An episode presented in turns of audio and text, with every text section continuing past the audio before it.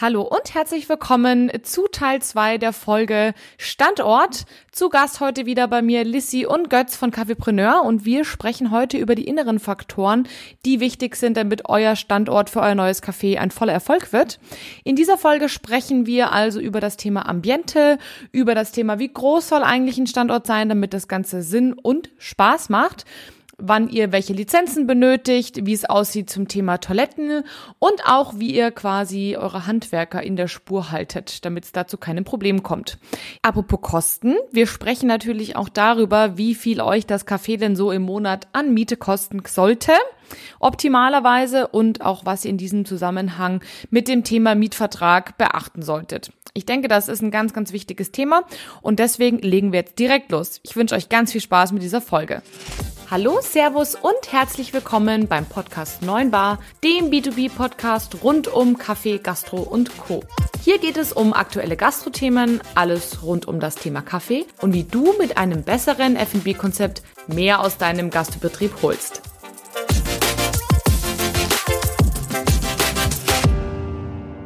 So ein, so ein Konzept besteht ja nicht nur aus, aus dem Produkt, das du verkaufst das mhm. Produkt äh, ist quasi Grundvoraussetzung, damit du überhaupt mitspielen darfst. Also so ein Produkt macht 30 Prozent äh, vielleicht ähm, deines finalen Ladens aus. Dann hast du noch Personal, das macht nochmal irgendwie äh, bestimmten Drittel aus. Weil die, mhm. weil die stehen das jeden Tag und äh, die kommunizieren das jeden Tag, äh, was bei dir im Kopf stattfindet. Absolut. Die, die müssen die Kunden abholen, die müssen die richtigen Worte finden, die müssen die richtige Ansprache äh, und den richtigen Ton treffen. Jetzt haben wir Produkt und Personal, das macht so zwei Drittel aus und dann kommt das äh, ominöse dritte Drittel.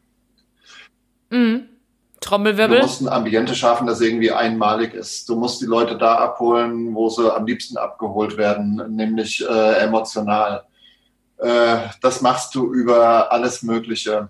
das machst du über echte, tolle Einrichtung, äh, keine falschen Oberflächen, nach Möglichkeit nicht so viel Resopal und Kunststoff. Äh, das machst du über ein passendes Lichtkonzept. Ähm, da früher war es Natrium-Dampftechnik, heutzutage kriegst du das auch mit Warmlicht-LEDs hin. Ähm, du.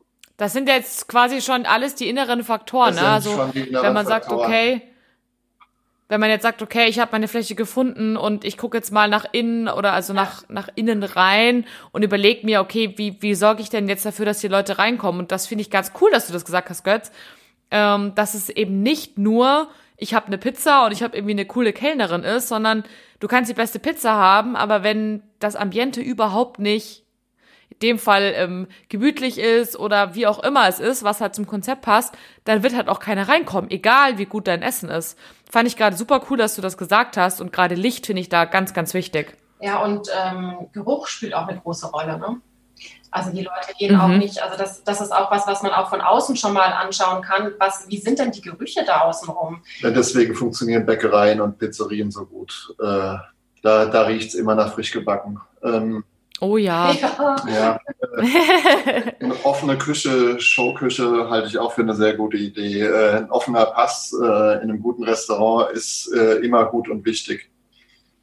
Mhm. Ähm, natürlich sollte auch die Abluft funktionieren, aber ähm, es ist auch wichtig, dass es äh, an der einen oder anderen Stelle in dem Moment, wo du äh, Lebensmittel verkaufst, äh, gut und frisch riecht. Absolut. Du hast gerade noch gesagt, ähm, ich sage jetzt mal Stichwort Ambiente. Mhm. Ich, ich kenne das total gut, wenn man in den Laden reingeht und man denkt sich sofort, wow, mega cool und das gefällt mir und da fühle ich mich gut und da setze ich mich jetzt hin und das kann ja nur gut werden.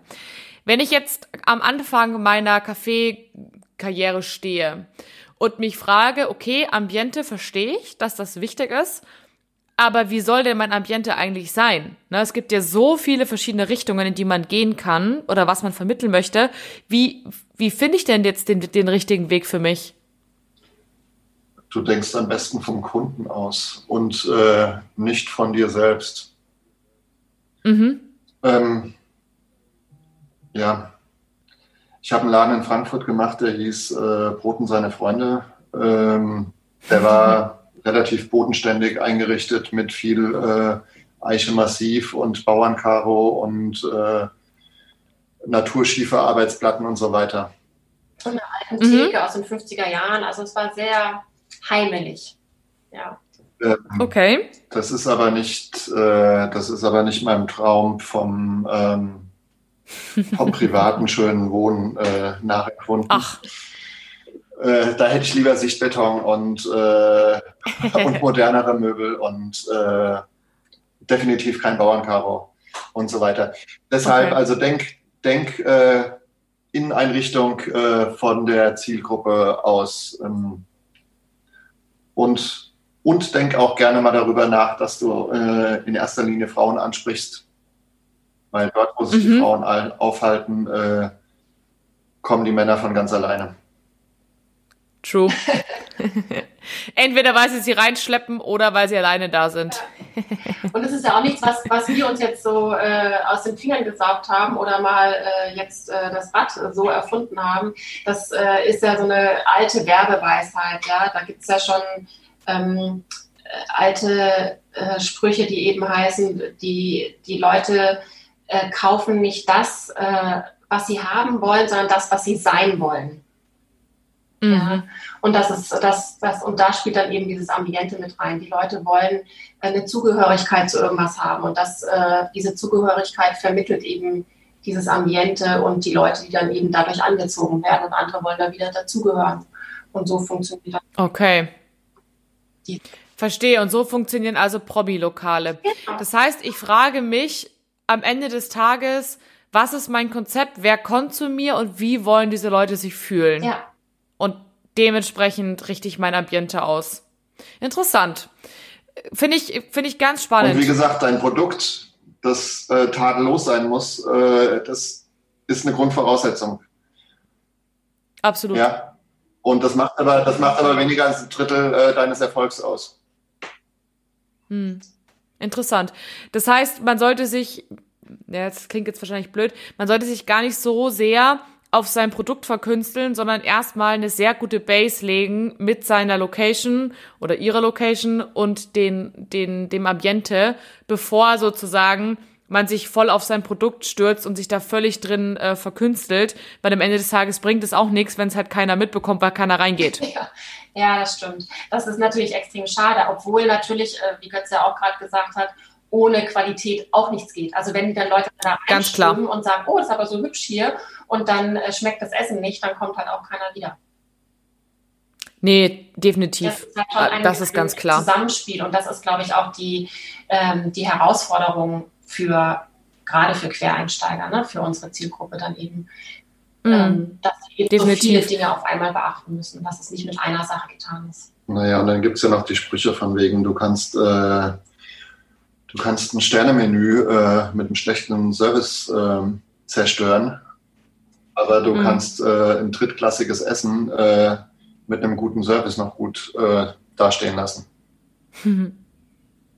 Ja, interessant. Sehr interessant. Mal gucken, was das Ambiente da noch retten kann. Wenn wir über das Ambiente jetzt uns Gedanken gemacht haben, beziehungsweise wir haben unsere Location gefunden, die hat wunderschöne große Fenster und wir können uns schon so richtig vorstellen, wie das äh, total weiße Märchencafé da drin aussieht, dann stehen wir ja schon mitten in den Räumen und zu den Räumen würde ich auch gerne kommen. Denn wie, also woher weiß ich denn jetzt, dass das passt? Ne? Also die Größe, die Aufteilung, auf was achte ich denn da?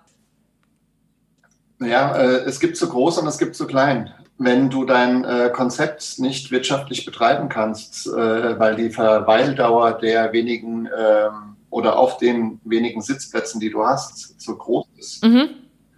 und der durchschnittliche Kunde an eben diesem Sitzplatz äh, zu wenig konsumiert, ähm, über den Zeitraum, der, den, den er den mhm. Äh, Tisch blockiert, äh, dann wird es schwierig. Also ähm, Beispiel für München wäre Bad Zentrale oder so. Ja. ja. Äh, gibt es auch, hier für, äh, gibt's auch hier für Frankfurt. Ähm, dann gibt es verschiedene Ansätze, wie der oder die Gastronomin äh, versuchen, das äh, aus dem Dilemma rauszukommen. Entweder äh, okay. durch einen überaufmerksamen Service der, mhm. der irgendwann so auf die Nerven geht. Der bedient, kassiert und einen Tisch abräumt. und ja. äh, drei Minuten später mit den nächsten äh, Gästen kommt für eben diesen Tisch. Mhm. Äh, oder, oder, oder. Also da gibt es ja verschiedene äh, Ansätze, äh, wie das zu klären ist. Ähm, kommt nicht immer gut an. Äh, Badzentrale ist in dem Zusammenhang vielleicht auch eine Ausnahme. Wer da hingeht, weiß, dass ja. es nicht anders zu erwarten hat.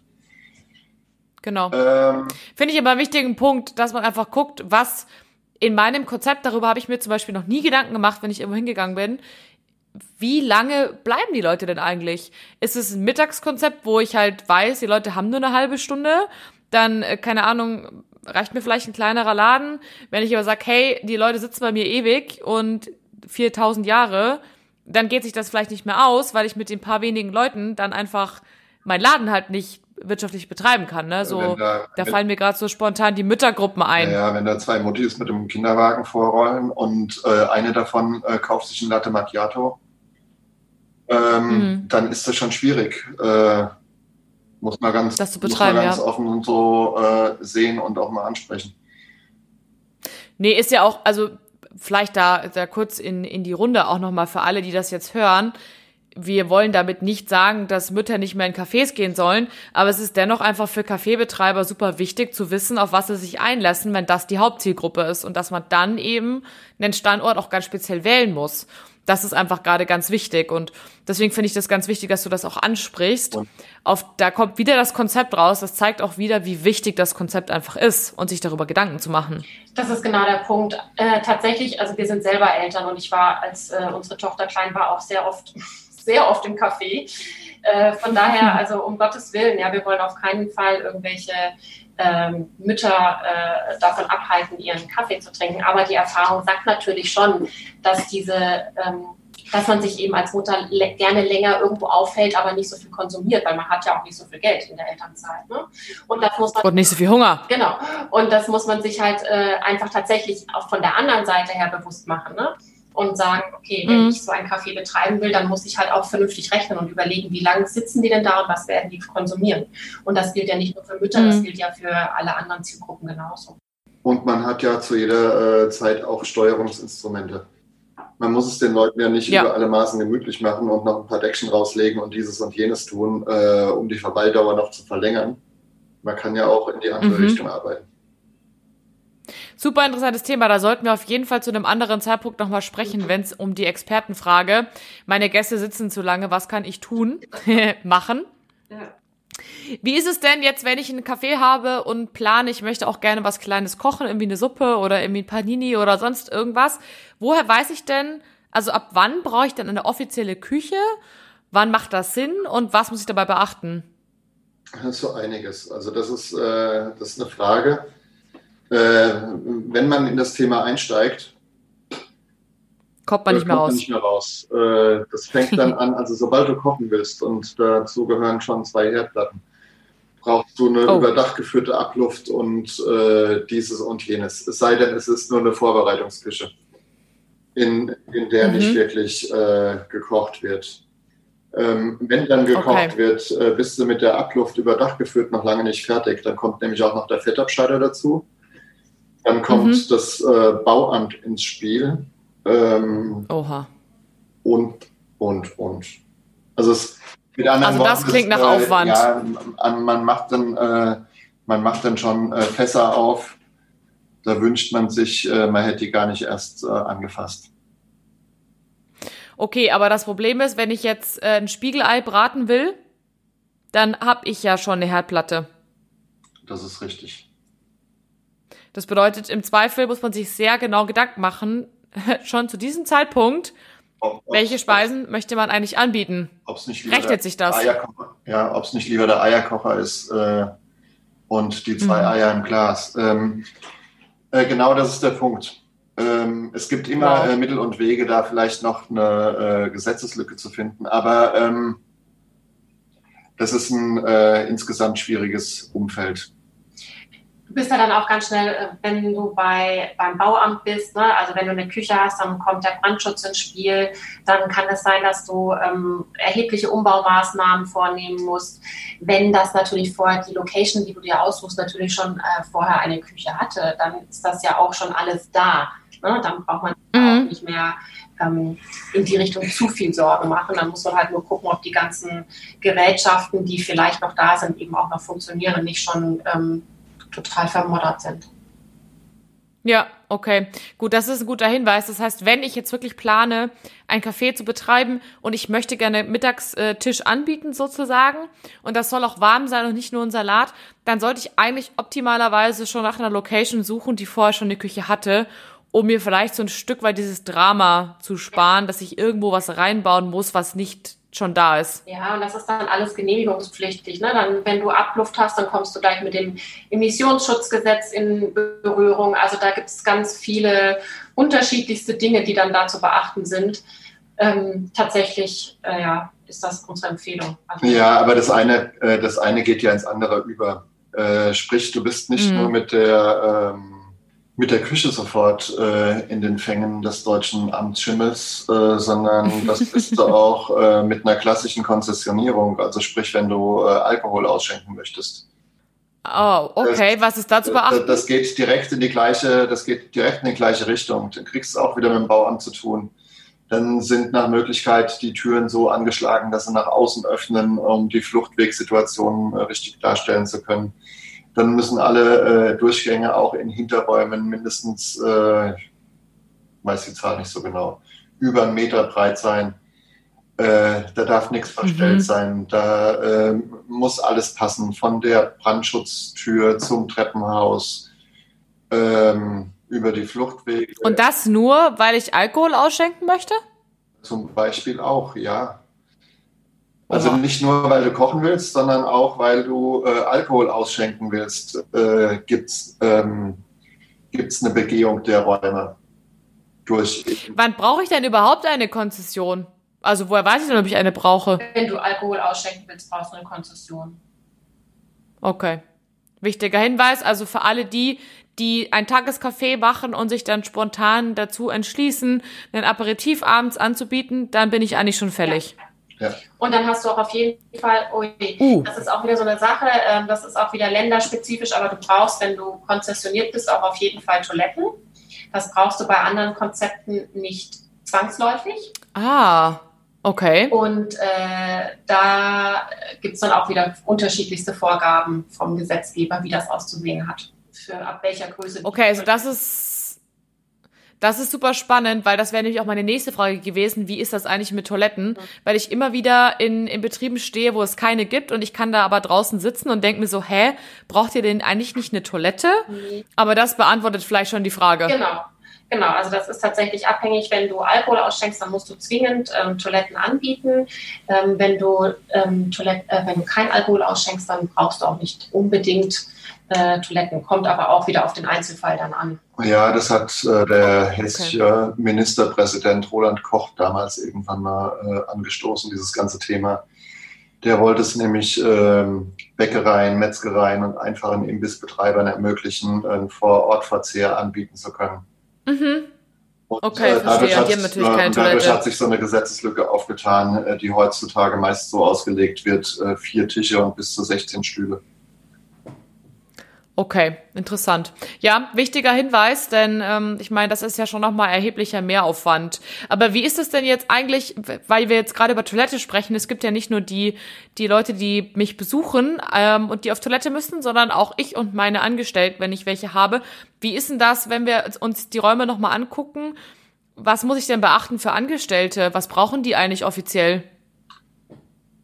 Die brauchen auch so alles Mögliche. Äh, angefangen von der Personaltoilette ähm, bis zu einem Aufenthaltsraum bei Schichtlängen okay. äh, acht Stunden. Äh, das, oh. Und das muss ein Raum sein, der muss ausreichend groß sein, äh, muss einen Tisch mit äh, Stühlen haben und ein Fenster nach draußen. Okay, also auch das extremst wichtig, ähm, habe ich auch nicht gewusst zum Beispiel. Und ich bin mir auch nicht sicher, ob das immer so der Fall ist überall. Es kommt auf die Schichtlänge an, wie der Götz gerade sagte. Ne? Wenn die Schichten kürzer gehalten sind, dann brauchst du auch nicht unbedingt Personalraum, dann reicht auch ein Spind. Aber die okay, das heißt, wenn ich stellen können.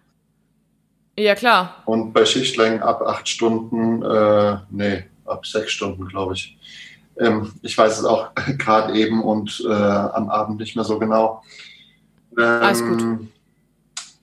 Bei einer regelmäßigen Arbeitszeit von acht Stunden äh, muss der Arbeitnehmer eine Stunde Pause machen. Mm, ja, das definitiv. Und das muss er natürlich irgendwo machen. Das ist absolut logisch. Da habe ich noch nie drüber nachgedacht, ehrlich gesagt, dass das ja in der Gastronomie dann in der Regel man sich ja nicht einfach irgendwo hinsetzen kann, mhm. ne? wie man es jetzt in einem Büro vielleicht kann dass man auf seinem Platz äh, sitzen bleibt. Das geht ja da nicht. Da habe ich noch nie drüber nachgedacht. Und das ist vielleicht auch ganz wichtig, weil wenn man sich die Frage stellt, welches ähm, Mitarbeitermodell wähle ich denn eigentlich, da sprechen wir nochmal zu einem anderen Tag drüber, da ist das ja auch dann ein ganz wichtiger Grund, ne? Wenn die bei mir nur vier Stunden arbeiten, dann brauche ich das nicht. Äh, wenn der bei acht Stunden da ist, schon. Genau. Eine Frage, die man sich vielleicht in dem Moment, wo man sich die Räume anguckt, noch gar nicht stellt, aber jetzt habt ihr es gehört, jetzt könnt ihr schon mal drüber nachdenken. Ein ganz wichtiger Punkt finde ich noch tatsächlich ist das Thema Geräteanschluss, denn das ist das, was wir leider von der Kaffeegruppe immer wieder feststellen, dass dann bei dem Moment, wenn dann die Theke drin ist und so weiter und so fort und wir dann kommen, um uns die Anschlüsse anzuschauen, dann feststellen, tada, da fehlt die Hälfte. Also entweder ist das Wasser nicht da, wo ich es haben will, oder es ist kein Starkstrom da, wenn ich jetzt eine Kaffeemaschine eben zum Beispiel mit Starkstrom anschließen möchte, weil damit sie schneller heizt, solche Späße, dass das nicht funktioniert. Also das wäre vielleicht noch mein kleiner Techie-Tipp, ja. so am Rande. Guckt euch vorher an, wo ihr was wie stellen wollen würdet, wenn ihr schon an dem Punkt seid, dass ihr euch wirklich eine Location vorstellen könnt. Denn das kann echt richtig ins Auge gehen, wenn das nachher nicht funktioniert. Das kann auch echt teuer werden, weil im Zweifel muss man die Wand wieder aufhauen und das macht in der Regel wenig Spaß. Äh, Tipp vom Fachmann, ähm, es gibt für alles äh, eine Lösung und es gibt auch für solche Probleme im Vorfeld schon Lösungen. Ähm, vielleicht sollte man zu gegebener Zeit einen äh, versierten Ladenbauer zu Hilfe nehmen, der mhm. macht einen Einrichtungsplan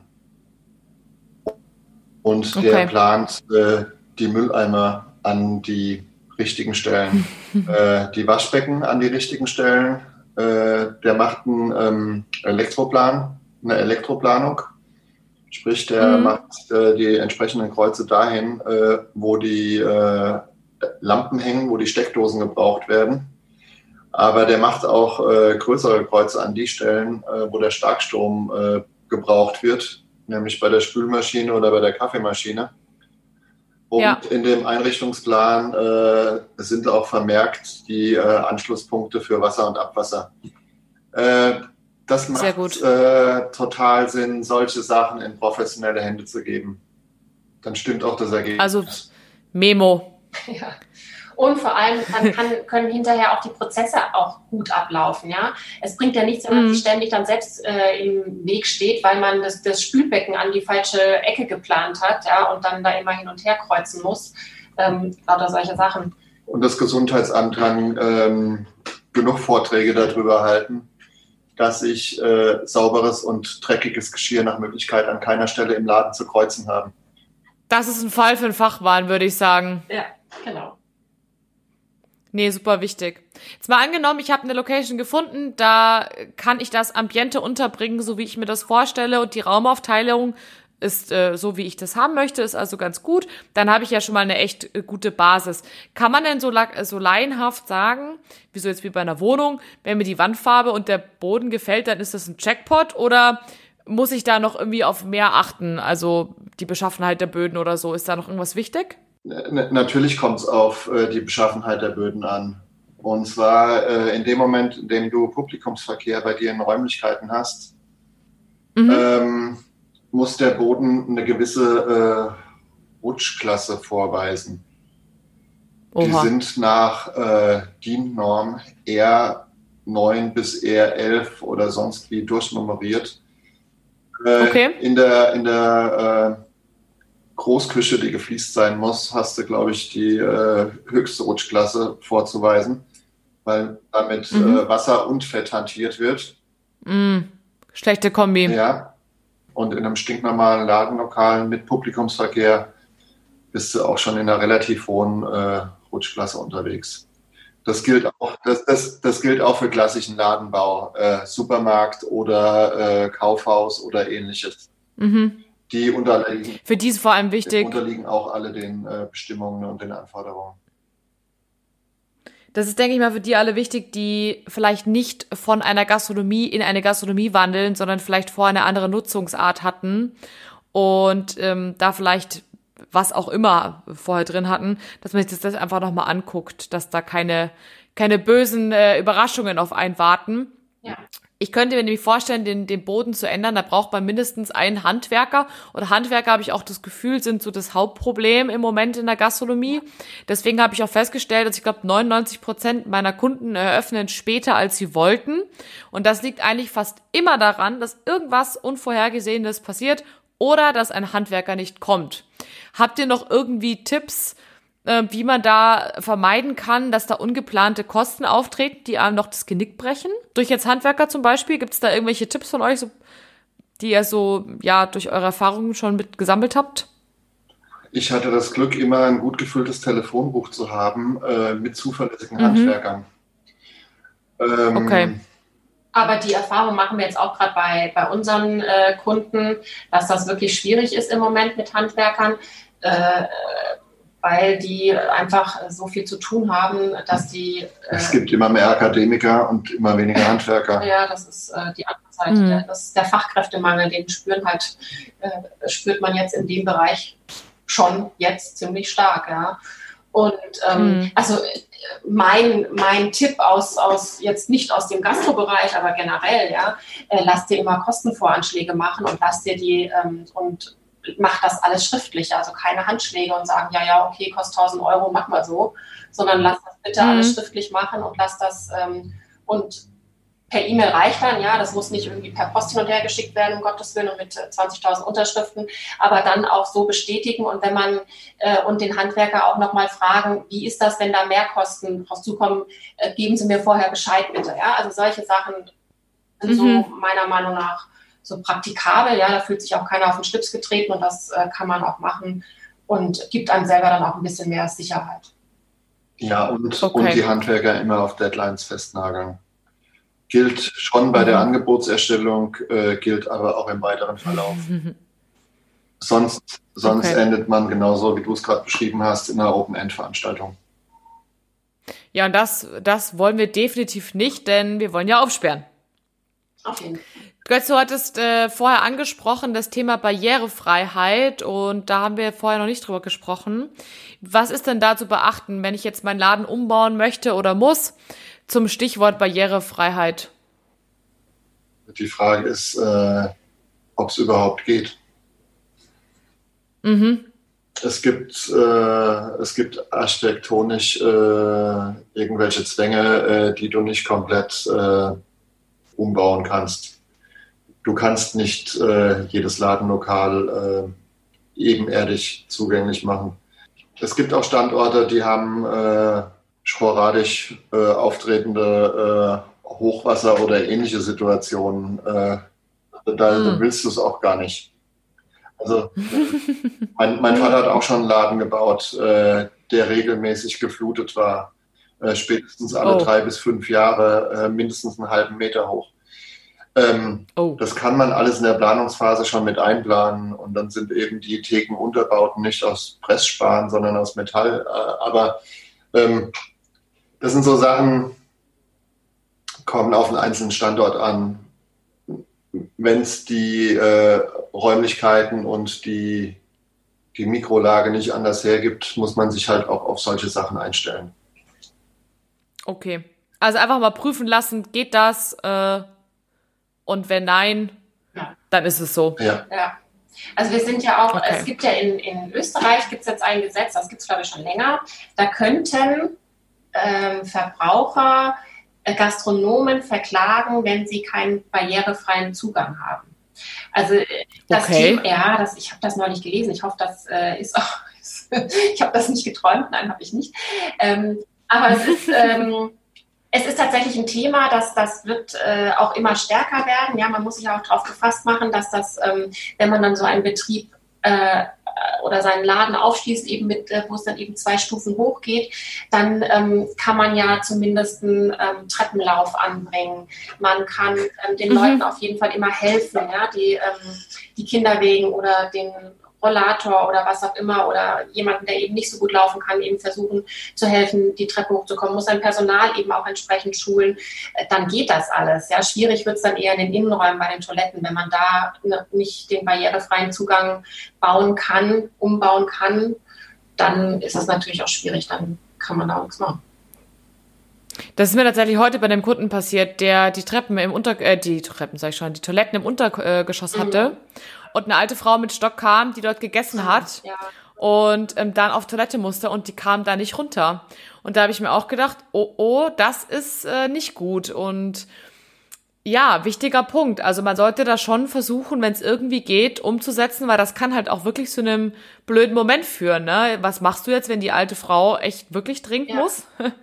Dann äh, kann das in die Hose gehen, im wahrsten Sinne des Wortes. Ja. Und das möchte ja auch keiner. Unangenehm für alle Beteiligten, also vor allem auch für die Gäste, ne, die dann ja, ja definitiv. Die kommen auch nicht wieder, wollte ich gerade sagen, ja.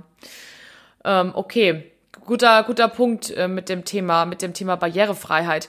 Wenn ich jetzt sage, okay, das, das gefällt mir alles, der, der Innenausbau und so weiter und das, das ist alles realisierbar, dann geht's ja häufig in die Mietverhandlungen. Überhaupt das ganze Thema Miete ist ja etwas, was was ganz, ganz äh, hochgeschaukelt wird, gerade im Moment während der Corona-Zeit, weil die ganzen Gastronomen da echt äh, schlimm gebeutelt werden. Und da kommt auch häufig raus, dass die Mieten eigentlich viel zu hoch sind. Und damit einem das jetzt nicht passiert als Neugründer, wie, also zu welchem Teil kann ich denn so eine Miete meine Kalkulation nehmen? Wie hoch? Gibt es da irgendwie so eine Pauschalregel, dass man sagt, wie zu Hause bei der Wohnung darf das nicht mehr als irgendwie ein Drittel sein, so ungefähr, bis ein Viertel? Gibt es da irgendwas, auf was man achten sollte? Moment mal, du wohnst in München. Äh, sind dann die Mieten nicht schon bei 50 Prozent äh, der Lebenshaltungskosten? Ja. Mindestens. Ich wollte nicht von uns auf andere schließen. ich weiß es nicht, wie es für Münchner Gastronomen äh, so ist, aber ähm, die Zahl, die ich kenne, äh, sind 10 Prozent. Boah, okay, ja. Mhm. Interessant, ja. Also ich habe mal gehört, man sollte den Umsatz an den ersten zwei Tagen so kalkulieren, also so quasi reinholen, dass man davon die Miete bezahlen könnte. Ich habe keine Ahnung, ob das stimmt, aber das war ein Franchise-System und die haben das so vertreten, die Meinung. Dass man an zwei Tagen den mhm. Monatsumsatz reinholt. So viel Umsatz macht, dass man seine Miete davon bezahlen kann. Also angenommen, die Miete wäre 10.000 Euro und an den ersten zwei Tagen muss ich 10.000 Euro machen. Das ist dann meine Miete sozusagen. Das ist sportlich, würde ich sagen. Ja, also, das ist ein bisschen arg ambitioniert. Okay, also das, wer sich jetzt schon Gedanken gemacht hat und sich dachte, oh Gott, das werde ich ja niemals schaffen, Götz und Lissy sagen, das müsst ihr nicht. naja, ich meine, das ist natürlich schön, ja. Also wenn das klappt, ganz großartig, aber äh, ob das äh, realisierbar ist, ja, Schwierig, okay. Also die Miete muss auf jeden Fall wohl überdacht und gut einkalkuliert werden. Wie ist es denn eigentlich mit Nebenkosten?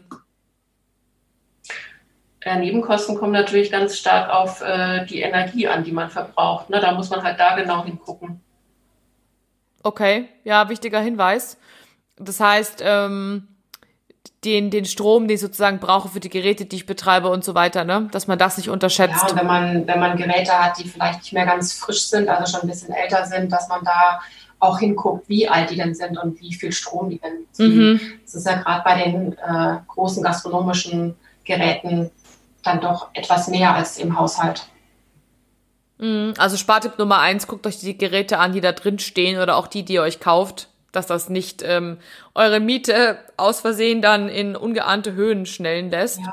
Wie ist denn das eigentlich? Gibt's in der, in der Gastronomie auch eine Kaution, so wie man es von zu Hause kennt?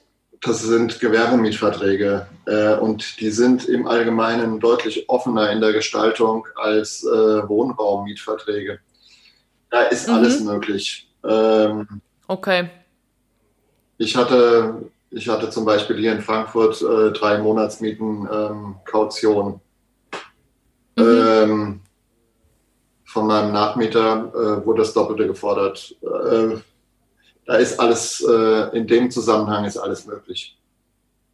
Okay, deswegen auf jeden Fall, wenn man den Mietvertrag bekommt, ne, auf den spielst du jetzt ja auch eigentlich schon aus Versehen oder schon mit an, ähm, den sollte man auf jeden Fall zu einem Fachanwalt geben und sich den mal prüfen lassen. Auf jeden Fall, auf jeden Fall. Das ist unser, also wirklich, äh, wir bitten ganz dringend darum, weil äh, kein Laie kann einen Gewerbemietvertrag, der äh, nicht ein, ein, ein vorgegebenes Formular ist, ähm, beurteilen. Da muss man genau hingucken, weil da stehen manchmal die krudesten Sachen drin, weil, wie gesagt, es gibt keine Vorgaben, es gibt keinen Mieterschutz in dem Bereich.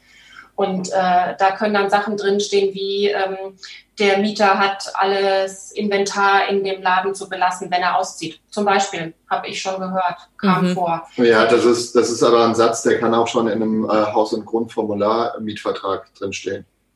Äh, das heißt mhm. auch, äh, so ein Mietvertrag, der harmlos aussieht, äh, kann Fallstricke ähm, bieten. Ja, also auf jeden Fall bitte, bitte prüfen lassen, weil das ist etwas, was äh, einen ähm, wirklich Kopf und Kragen kosten kann, wenn da Sachen drinstehen. Oder Staffelmietverträge, ne, dass dann irgendwie drinsteht, ähm, die Location wird von Jahr zu Jahr oder für alle zwei oder alle drei Jahre so und so viel teurer. Das, das muss man ja auch vom Umsatz damit abbilden können. Mm. Absolut. Und was man auch, oder was, glaube ich, viele auch nicht wissen, das habe ich auch mal wieder mitbekommen bei unseren Kunden, wenn jetzt zum Beispiel der Laden nicht läuft oder irgendwas ist, man sich verkracht oder was auch immer, so leicht kommt man in der Regel da auch nicht wieder raus. Also ich kann nicht einfach sagen, so, ich ziehe jetzt aus, wieder schauen. So läuft das ja nicht, ne? Also wenn da eine gewisse Mietdauer da drin steht, dann, dann steht da ist das nicht mal einfach umzubiegen. Ja, Wohl und Wehe. Ähm, und das ist Privatautonomie, da kann jeder reinschreiben, was er will. Mhm. Also das wirklich super wichtiges Thema. Lasst das prüfen und seid euch bewusst, dass was da drin steht, da wird euch keiner vor schützen. Und ihr kommt da nicht so schnell wieder raus. Außer vielleicht dann äh, vor Gericht. Ja, aber seid ihr auch mit der Lage sicher, die du äh, anmietest? Ähm, mhm.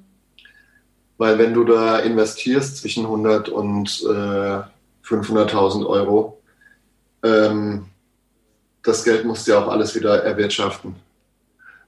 Und mhm. entsprechend muss so ein äh, Mietvertrag über äh, mehr als drei oder fünf Jahre äh, im Normalfall gehen.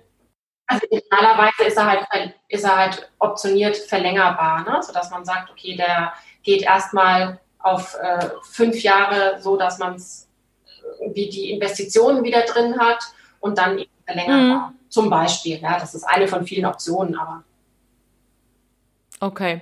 Das heißt, bei so kurzfristigen Mieten, was man auch immer wieder mal so hört, die jetzt so ganz neu modern als Pop-up abgetan werden, an sich ein nettes Konzept, sollte man auf jeden Fall aufpassen, weil man ja doch einen Haufen Geld reinsteckt und sich das halt im Zweifel bei einer relativ kurzen Laufzeit einfach nicht bezahlt macht. Ja, Pop-up ist ja wieder ein anderes Thema. Das ist ja meistens eine Zwischennutzung und da wird auch nicht so viel investiert. Also es gab in München ein Pop-up Hotel. Ich sag's nur, ne? Okay. Was dann äh, eineinhalb Jahre lief. Also es gibt alles. Da wurde eine Bank umgebaut in ein Hotel. Und Ach, das, das, glaub, das hat, lief aber über Crowdfunding, kann das sein? Äh, nee, das waren tatsächlich drei Investoren, die das zusammen gemacht haben. Okay. Auf jeden Fall eine ganz verrückte Nummer. Deswegen, das mag ein extremes Beispiel sein, aber es ist trotzdem wichtig, glaube ich, zu wissen, dass eine kurze Laufzeit, und das gibt's ja immer wieder mal, dass man weiß, okay, in zwei Jahren soll das Objekt umgebaut werden oder abgerissen werden oder was auch immer, dass man sich da einfach ganz bewusst Gedanken macht, wie viel Geld stecke ich da rein und lohnt sich das überhaupt bis dahin? Ja. Schaffe ich das überhaupt? Auf jeden Fall. Das ist dann wieder Thema, Thema für einen Businessplan. Es gibt nichts, was sich nicht rechnen lässt. Mhm. Ja, und das ist, das ist aber auch irgendwo ein Stück weit eine Beruhigung und eigentlich ein ganz schöner Einstieg fürs Fazit. Alles ist irgendwie möglich. Man muss es nur sich genau angucken, man muss gut vergleichen, die Mietkosten prüfen, was, was kann ich mir das überhaupt leisten? Haut das hin? Im Zweifel sich auch Hilfe zu holen, also gerade wenn es so um so Themen geht wie die Behördenauflagen oder eben die Mietverträge, dass man da einfach sagt, hey, ich, das, ich bin da kein Experte, genauso wie der Ladenbauer, ich brauchte einfach Support sich da die richtigen ähm, Leute ja einfach reinzuholen. Und den Rest, ja, man muss sich einfach gut anschauen, den Rest schafft man dann schon. Habt ihr noch so einen letzten finalen Tipp, wo man sagt, hey, das solltest du auf jeden Fall, das möchte ich dir noch auf den Weg mitgeben? Hör auf dein Bauchgefühl, ist mein Tipp. Weil wenn, äh, wenn das Bauchgefühl, wenn die Location noch so toll ist und äh, man äh, auf dem Papier denkt, ja, das ist es, aber ein schlechtes Gefühl aus welchem Grund auch immer hat, dann lass es lieber bleiben, weil du bist da dann eine ganze Weile ähm, festgebunden mhm. aufgrund der ganzen Kriterien, die wir jetzt genannt haben. Und äh, schließlich gehst du dann jeden Tag dahin und du musst dich auch wohlfühlen. Und sei es angenommen, du hast irgendwie ein komisches Gefühl mit dem Vermieter, irgendwas stört dich an den Räumen, egal was es ist, letztendlich musst du dich da drin auch wohlfühlen. Frag die okay. Leute von Kaffeepreneur, die kennen sich aus. Danke, Götz, für dieses wunderbare Schlusswort. Wenn ihr nicht weiter wisst, dann solltet ihr auf jeden Fall Lissy und Götz von Kaffeepreneur kontaktieren. Ihr seht, die haben jede Menge Praxiserfahrung und ich finde, das merkt man wirklich in, in jedem Satz. Und lasst euch da einfach unterstützen, weil es bringt nichts, wenn es am Ende in die Hose geht.